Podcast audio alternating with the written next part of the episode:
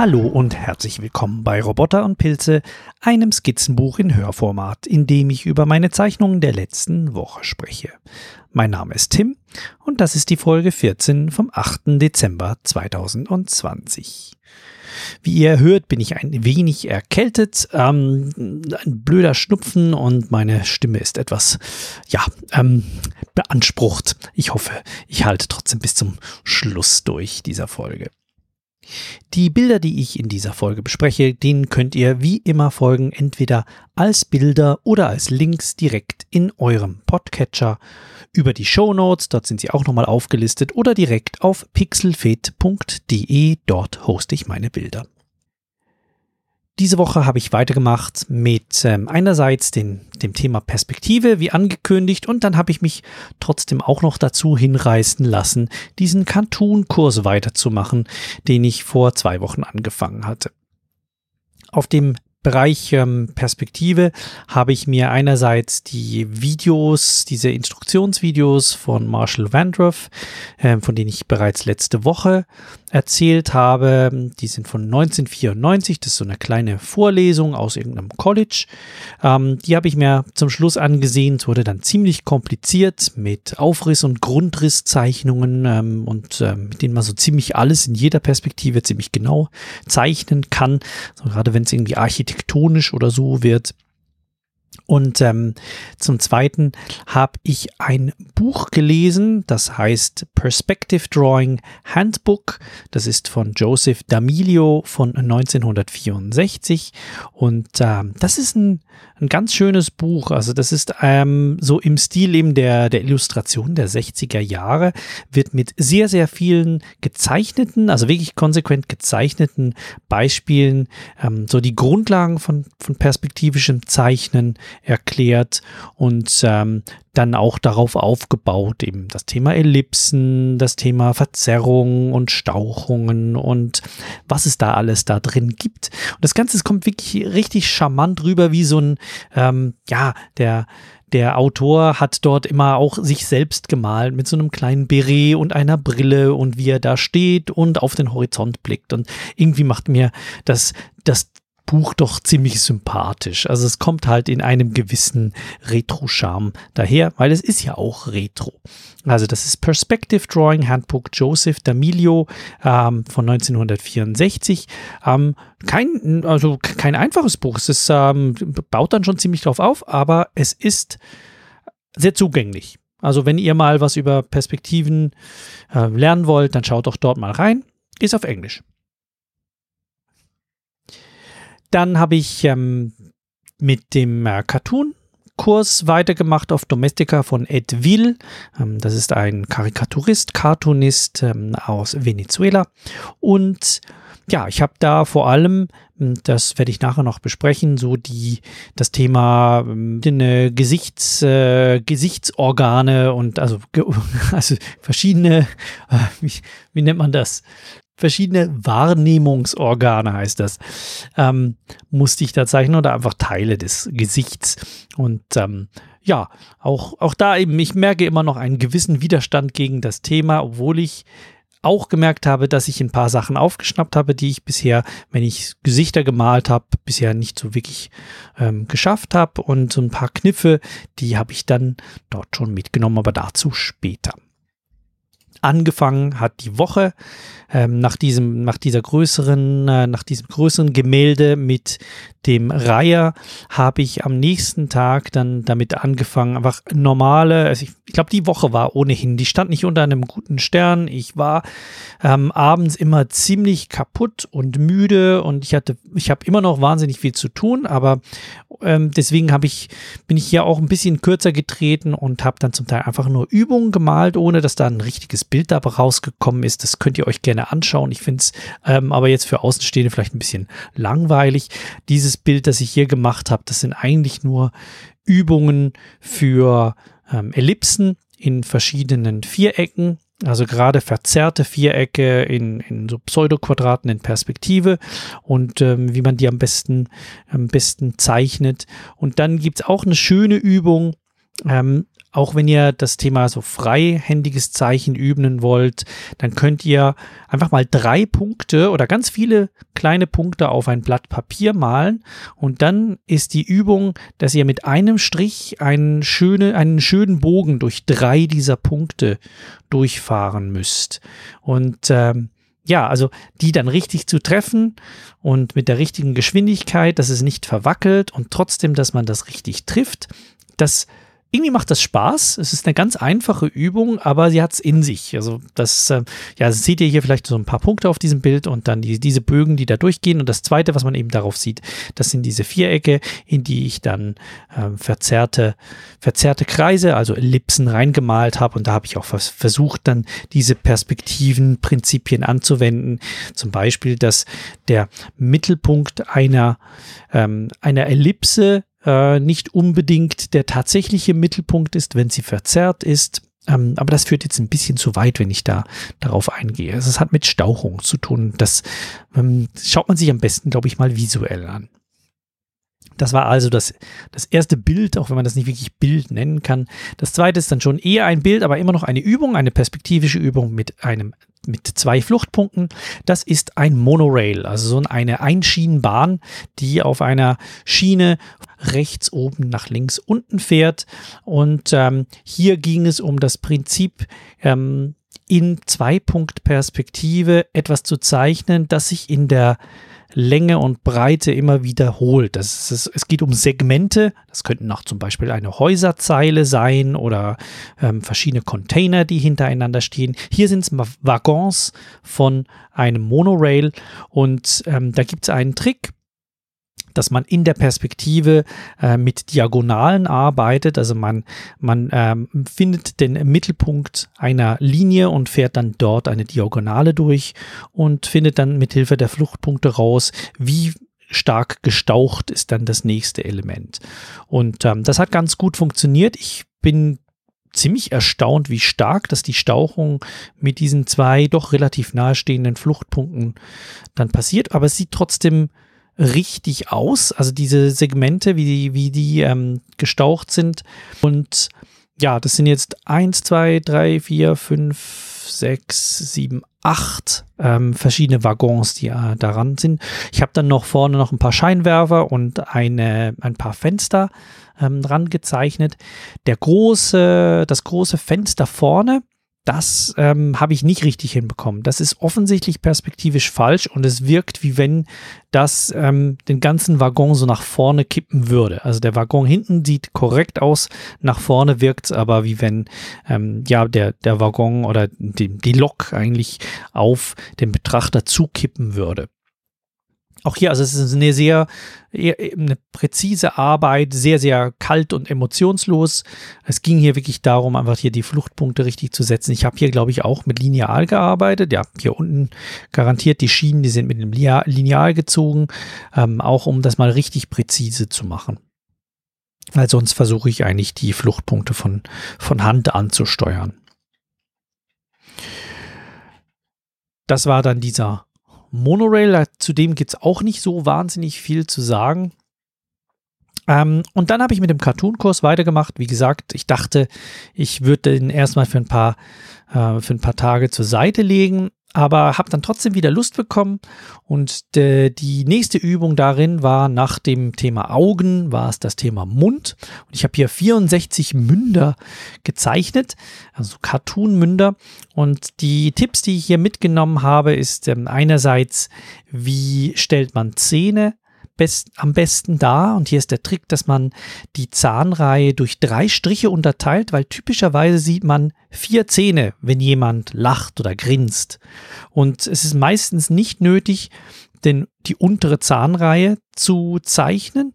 Ähm, außer man braucht einen bestimmten Gesichtsausdruck. Meist, meistens reicht es, wenn man die obere Zahnreihe und dann äh, vielleicht noch die Zunge oder so ähm, noch, noch zeichnet.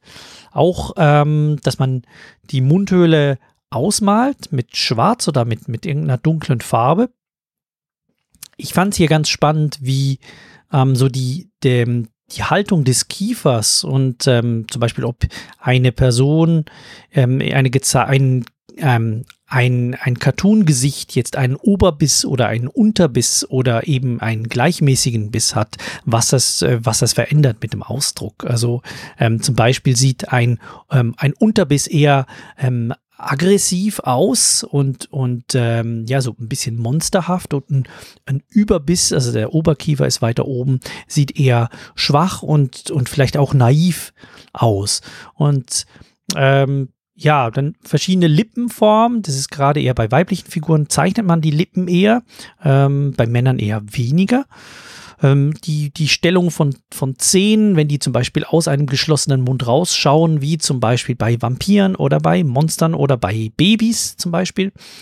Äh, ja, und diese 64 Münder, die, die sind eigentlich, die sind äh, nett geworden. Also auch, auch spannend, dass man die, ähm, die, die Falten, die an dem Mund dran sind auf der Seite, dass die auch ziemlich viel vom Ausdruck ausmachen. Also es reicht nicht einfach nur, wenn man nur so ein U zeichnet, sondern wenn man auch an der Seite noch ein paar kleine Strichchen dran malt, dann verleiht es dem, dem Gesichtsausdruck nochmal ein bisschen mehr was. Ähm, und auch die Falte, die über dem Kinn ist, auch die ähm, deutet an, ist jetzt ist das Kinn, die Kinnpartie eher angespannt oder nicht.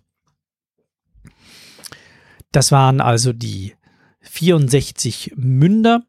Ähm, am nächsten Tag habe ich dann gleich weitergemacht mit Nasen und mit Ohren. Nein, das waren nur Nasen. Ohren habe ich ähm, gab es auch einen Kurs, aber Ohren habe ich eigentlich schon so viele mal gemalt und die sind eigentlich ziemlich langweilig. Das ist immer das gleiche Schema, einfach so ein, ein Kreis mit zwei Strichen drin. Das reicht dann eigentlich schon als Cartoon-Ohr. Aber gerade bei den Nasen, das fand ich ziemlich spannend, wie stark doch die, die Größe einer Nase, ähm, die, die Gesichts, den Gesichtsausdruck ähm, oder so die Persönlichkeit eines Cartoon-Gesichts ändert. Ob jetzt das eine spitze, eine kleine, eine lange, ähm, eine Stupsnase oder einfach nur eines, ähm, äh, wie soll man, so, so einen kleinen Pfeil nach oben.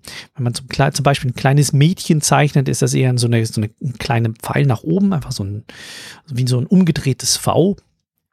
Oder wenn man ähm, zwei Bögen in dem, in der Nasen, am Nasenrücken hat, dann sieht es aus wie eine gebrochene Nase, also wie so von einem Schläger oder so. Und ähm, ich habe dann hier 50 Nasen gemalt, davon sind wahrscheinlich etwa 30, ähm, habe ich auf, auf einfache Gesichter mit äh, Querlinien drauf gemalt und da könnt ihr sehen, das sind, das wirkt ganz anders, je nachdem, welche, welche Nase das da an diesem Gesicht dran ist. Dann habe ich wieder eine kleine Pause gemacht vom Gesichtermalen und habe wieder eine Perspektivendung zuerst angefangen, die dann zu einem Gemälde wurde. Und ähm, habe eine Lavalampe gemalt. Das kennt ihr vielleicht, diese Lavalampen, das ist eigentlich nur heiße Flüssigkeit mit Wachs drin, also irgendeine ölartige, ich weiß nicht genau, Öl oder Wasser oder so. Und ähm, die ist gefärbt. Und darin ist ein, ähm, ja, ein Wachs und unten dran eine heiße Lampe. Und mit der Zeit ähm, fängt dieses Wachs an zu schmelzen und sich in dieser Flüssigkeit nach oben und nach unten zu bewegen, je nachdem, wie heiß diese Flüssigkeit gerade ist. War sehr, sehr populär in den 60er und 70er Jahren und erfuhr dann nochmal eine, eine Renaissance in den, glaube ich, 90ern. Man findet sie jedenfalls ab und zu mal so in Geschenkgeschäftern. Und ähm, was ich spannend finde bei dieser Form von Lavalampen, die haben so eine Raketenform, also gerade die ganz klassischen und ähm, die enthalten viele, viele Ellipsen. Und ich habe hier, wollte hier wirklich eine Ellipsenübung malen ähm, von einem Objekt, das viele Kurven hat ähm, und ähm, habe dann diese Lavalampe ähm, gemalt, freihändig. Also ich hatte da keine Vorlage dafür. Und die besteht jetzt aus 1, 2, 3, 4, 5 Ellipsen. Ähm, von ganz unten bis ganz oben. Der Horizont ist ziemlich genau in der Mitte dieser Lampe. Das heißt, die Ellipsen beugen sich im oberen Teil nach oben und im unteren Teil nach unten, wie wenn man genau auf diesen Glasteil der Lavalampe draufblicken würde. Ich habe da zuerst angefangen mit ähm, ja, also mit einer Grobskizze, dann wieder mit einer Feinskizze, dann das Ganze mit Feinliner 0,2 mm, dann ähm, die Kanten ausgemalt, habe dann auch noch ähm, so eine kleine Beschriftung, die ist mir zwar nicht besonders gut gelungen, aber die habe ich dann auch noch mit einem perspektivischen Trick dann auch noch da drauf gebracht.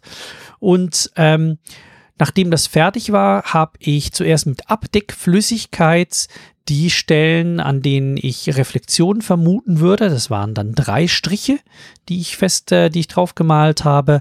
Ähm, zwei auf der linken Seite und eins auf der rechten Seite habe ich dann mit Abdeckflüssigkeit drüber gepinselt und bin dann zuerst über die Metallteile mit Grau, verschiedenen Grautönen drüber. Das ähm, sieht dann so ein bisschen, ja, chrom, chrom-silbern aus und dann ähm, über den zweiten Teil, das ist der, ähm, der Innenteil mit dieser Flüssigkeit, den ich zuerst in Violett, ähm, in einem blassen Violett drüber gemalt habe, dann habe ich die Abdeckflüssigkeit, also das, das Gummi dann weggenommen, dann nochmal drüber, damit diese abgedeckten Stellen ähm, nicht ganz so weiß blieben, weil das hat fand ich passt jetzt besser für eine, für eine Glas, für eine Glasabdeckung. Und dann zum Schluss äh, mit einem sehr, sehr kräftigen Rot, dunkelrot und einem Gelb habe ich da noch reingemischt und habe da bewusst drauf geschaut, dass sich die Farbe nicht gleichmäßig, nicht gleichmäßig verteilt, sondern sehr, sehr unregelmäßig, eben was halt Wasserfarbe so hergibt ähm, sich so in diesen Lavaklumpen, diesen Wachsklumpen, die da in der Flüssigkeit herumwabern, ähm, habe ich das dann hier so angeordnet. Drumherum ähm, fand ich ja, dass ich, ich wollte ja so einen Leuchteffekt, habe dann drumherum ein Blau-Schwarz drumherum gemalt. Das hat auch hier wieder das ähm, mein Skizzenbuch ziemlich beansprucht und das, das ähm, Papier hat sich etwas gewellt und man sieht hier auch noch ein paar Pfützen, die sich hier gebildet haben. Und ich habe hier einen kleinen Fehler gemacht, nämlich ich wollte eigentlich, dass das Licht der Lavalampe, die ja von unten angestrahlt wird, dass die um diesen Glasteil herum, ähm, dass die violett wirkt. Und ich habe dann den Fehler gemacht, mit dem Schwarz bis gleich ran an die, an die Kante ranzugehen. Das hätte ich eigentlich freilassen müssen. Ähm, deswegen sieht man jetzt hier eine, ein Mischmasch aus Farben an diesen Kanten herum. Ähm, und ja, das war's dann eigentlich. Ähm, ich finde mir ist das Bild ähm, doch recht gut gelungen für diesen, ja, also die Wasserfarben, die hier nicht ganz so gut rausgekommen sind, aber ich finde, es ist ein sehr kräftiges Bild. Die Perspektive ist nicht ganz perfekt, aber sie ist gut geworden. Und ähm, ich finde, es wirkt auch also es hat mir von der Komposition her gefällt es mir eigentlich recht gut. Ich finde, es ist ein kräftiges Bild mit guten Farben. Und ähm, dazu gibt es auch ein Zeitraffer-Video, wenn ihr euch das noch anschauen möchtet, wo ich die verschiedenen Schritte in 64-facher Geschwindigkeit euch dargestellt habe. Den Link dazu findet ihr in den Show Notes. Dann ging es danach wieder weiter zu den Gesichtern. Ich habe dann den Cartoon-Kurs wieder weitergemacht und dann war das Thema einerseits ähm, Haare und Ohren. Die Ohren, die, auf die habe ich mich jetzt hier nicht besonders ähm, konzentriert, sondern Haare. Haare ist etwas, das ich sehr schwierig finde. Ich weiß nicht genau, wie man Haare malt und deswegen war ich da sehr froh, mal ein paar Pointers zu bekommen. Ähm, und ich habe da verschiedene Gesichter von Kindern über Erwachsene, über ältere Leute. Ich habe Monster und Roboter drauf gemalt. Ähm, und ähm, ein paar davon sind ultra hässlich, ein paar davon sind ganz nett geworden. Ähm, also der kleine Junge oben ähm, links, der gefällt mir recht gut. Ähm, oder dieser, dieser ältere Herr in der Mitte des ganzen Bildes. Ähm, und ja, also ich glaube, Haare, das, ich, ich, weiß jetzt ein bisschen mehr, wie man Haare malt. Es geht vor allem darum, dass man eine Form malt und nicht versucht, die Kanten mit einzelnen Haaren ähm, zu, zu schraffieren, sondern dass man wirklich einfach eine, einen Umriss macht, sei das mit Locken, das dann kommt dann so wolkenartig daher, oder halt ähm, zum Beispiel diese Frau mit dem Pagenschnitt auf der linken Seite in der Mitte, ähm, dass man hier einfach eine, eine Kontur zeichnet und einzelne Highlights andeutet mit Strichen. Ähm, dann gibt es dann auch so Elemente wie, ist ähm, das Haar vor den Ohren oder hinter dem Ohr oder nur hinter einem Ohr. Ähm, wie wild ist das Haar? Steht das irgendwo raus? Äh, sind Bänder oder ähm, irgendwelche äh, Schleifen vielleicht drin? Und ähm, das Zusammenspiel auch mit dem Rest des Gesichtes ist, ist recht wichtig. Ich habe hier auch gemerkt, ich bin, meine Augen sind immer ein bisschen, bisschen zu weit oben, ähm, für dann, für, dass die Haare dann noch richtig draufpassen. Und ähm, ja, es gibt wie zwei Elemente, was ich aus dem Kurs mitgenommen habe. Es gibt den, den oberen Teil, das ist das Volumen des Haars, und dann gibt es den fallenden Teil des Haars, also den The Fall ähm, nennt er das. Das ist einfach die, der untere Teil, wie weit runter fällt das Ganze. Das ist man eigentlich wie eine obere und eine untere Kante hat von Haaren. Und je nachdem, wie sich die gegenüber, gegeneinander verhalten, kann das, kann das sehr große Haare sein oder eben sehr flache, eng anliegende Haare. Und ja, also da habe ich was gelernt. Ähm, ich finde die Bilder hier nicht besonders, aber ähm, muss hier einfach mal ein bisschen weiter üben und vielleicht auch mal ein paar Reinzeichnungen machen. Und ich glaube, das war auch das letzte Bild, das ich in meinem Skizzenbuch, in meinem zweiten Skizzenbuch gemalt habe. Dann bin ich also wirklich schon mit dem zweiten Skizzenbuch, seit ich dieses, dieses Selbstprojekt hier angefangen habe mit dem täglichen Zeichnen, bin ich durch. Und ich darf mir jetzt ein neues Skizzenbuch aussuchen. Für das letzte Bild, ähm, da habe ich noch auf Wasserfarbenpapier gemalt. Das war gestern eine spontane Geschichte. Ähm, und zwar habe ich hier ein Video gesehen ähm, von, ähm, ich habe vergessen, wie der Kanal heißt, The Voice of Watercolor. Ich glaube, ich habe den schon mal vor zwei Wochen schon mal genannt gehabt. Den Link findet ihr in den Show Notes. Dort ging es um spontanes, impressionistisches Zeichnen, dass man anfängt, einfach verschiedene Farben recht wild zu mischen auf einem Blatt Papier, dann vielleicht auch noch mit einer Spritzpistole, also so ein Zerstäuber, ähm, die Farben noch ein bisschen stärker zu verteilen auf dem Papier und so schauen, wo mische ich das Ganze zusammen, einzelne Farbpunkte zu setzen, das Ganze trocknen zu lassen und dann mit Farbstift oder mit Bleistift in die Wasserfarben reinzumalen, um dem ganzen Volumen zu geben. Und ich habe hier ähm, drei Farben. Das ist ein so, so ein, ähm, ja, ein Olivgrün, ein Orange-Gelb und ein Blau habe ich zusammengemischt. Das Blau ist der untere Teil und das Grün und das Gelb, das äh, teilt sich den Platz im oberen Teil. Und daraus ist dann ein äh, Bild geworden einer Insel oder eines Insel, eines Inselufers von weitem. Ähm, und äh, ich habe dann versucht mit Grün, also mit dem mit Farbstift, Buntstift, hier die ähm, die Konturen von Bäumen anzudeuten. Ich habe das dann zum Teil auch mit Weiß noch ein bisschen angedeutet, wo vielleicht, wo es vielleicht ein bisschen heller wird. Ähm, und dann ähm, bin dann ein bisschen dunkler geworden an die Kante, wo es blau wird und wo dann der See anfängt. Habe dann dort ein bisschen dunkler durchgezogen und auch noch eine Reflexion der Bäume in das Wasser reingemalt und auch mit Weiß nochmal einzelne Striche drüber gemacht, um Wellen anzudeuten. Und ähm, ich finde, das ist schön geworden. Das ist, ähm, hat Herbstfarben. Es ist, eine, es ist ein sehr, sehr ruhiges Bild.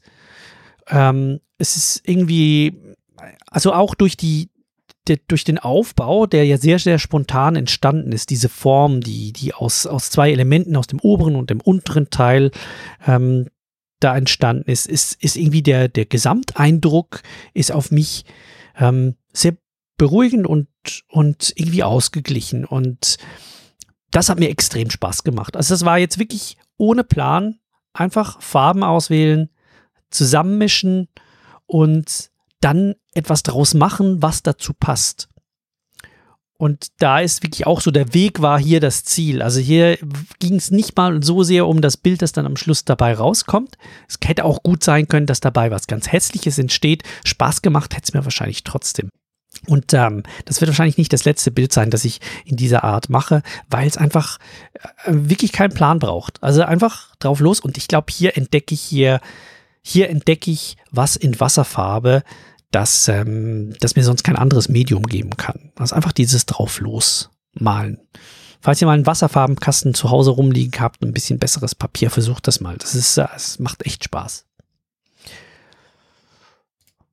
Und das war das letzte Bild für diese Woche. Das habe ich gestern noch gemalt. Ähm, für nächste Woche, ich habe keine Ahnung, geht langsam auf Weihnachten zu. Ich habe wahnsinnig viel zu tun. Ich weiß noch nicht, was ich tun werde. Vermutlich werde ich den Cartoon-Kurs noch vervollständigen und dann einen eigenen Charakter noch entwickeln und das Ganze ein bisschen durchbrechen durch einzelne Übungen, wahrscheinlich auch wieder im Perspektivenbereich. Ähm, ah, dieses Perspektiventhema, das ist, das macht mir echt zu schaffen. Es ist, macht mir keinen Spaß, das zu zeichnen. Es ist anstrengend, es ist mühsam, es kommt nicht wirklich was Schönes dabei raus. Aber ich merke halt trotzdem, das bringt was, wenn ich mich mit Formen in der Verzerrung durch Perspektive damit, wenn ich mich damit beschäftige und weil ich, weil ich merke, so geht mir dann das Skizzieren, das Komponieren auf dem Blatt sehr viel einfacher von der Hand. Und wenn man nämlich am Anfang die Fehler macht und das Bild falsch aufbaut, wenn da die Perspektive am Schluss nicht stimmt, dann ähm, hat das Auswirkungen auf das ganze, auf das ganze Werk am Schluss. Und egal wie schön das dann nachher noch die Farben sind, das kann eigentlich nur darüber hinwegtäuschen, äh, über die Fehler, die man am Anfang gemacht hat. Also das ist, das ist wichtige Investition. Und deswegen werde ich da auch noch ein bisschen, ja, mehr daran arbeiten, so schwer mir das auch fällt. Das war es also für diese Woche. Wenn ihr mich kontaktieren wollt, findet ihr mich auf Mastodon unter lordampersand at mastodon.art. Meine Bilder findet ihr auf lordampersand at pixelfed.de und diesen Podcast könnt ihr auf open.audio hören. Ich war übrigens auch noch dabei beim Podcast Adventskalender von der Frau Steffi und ich glaube, der Ralf Meyer ist auch noch dabei. Und ähm, ja, das, sind, das ist eine Folge, wo ich als Gast dabei war, wo es auch ums Zeichnen geht. Ich glaube, das ist die Folge, wollen wir mal schnell schauen. Das ist die das Türchen Nummer 6 am 6.12.2020. Und ähm, ja, das ist auch eine kleine Zeichnungsübung, wenn ihr dort mitmachen wollt. Ist nichts Anspruchsvolles, aber hört mal rein. Ich bedanke mich fürs Zuhören und bis zum nächsten Mal.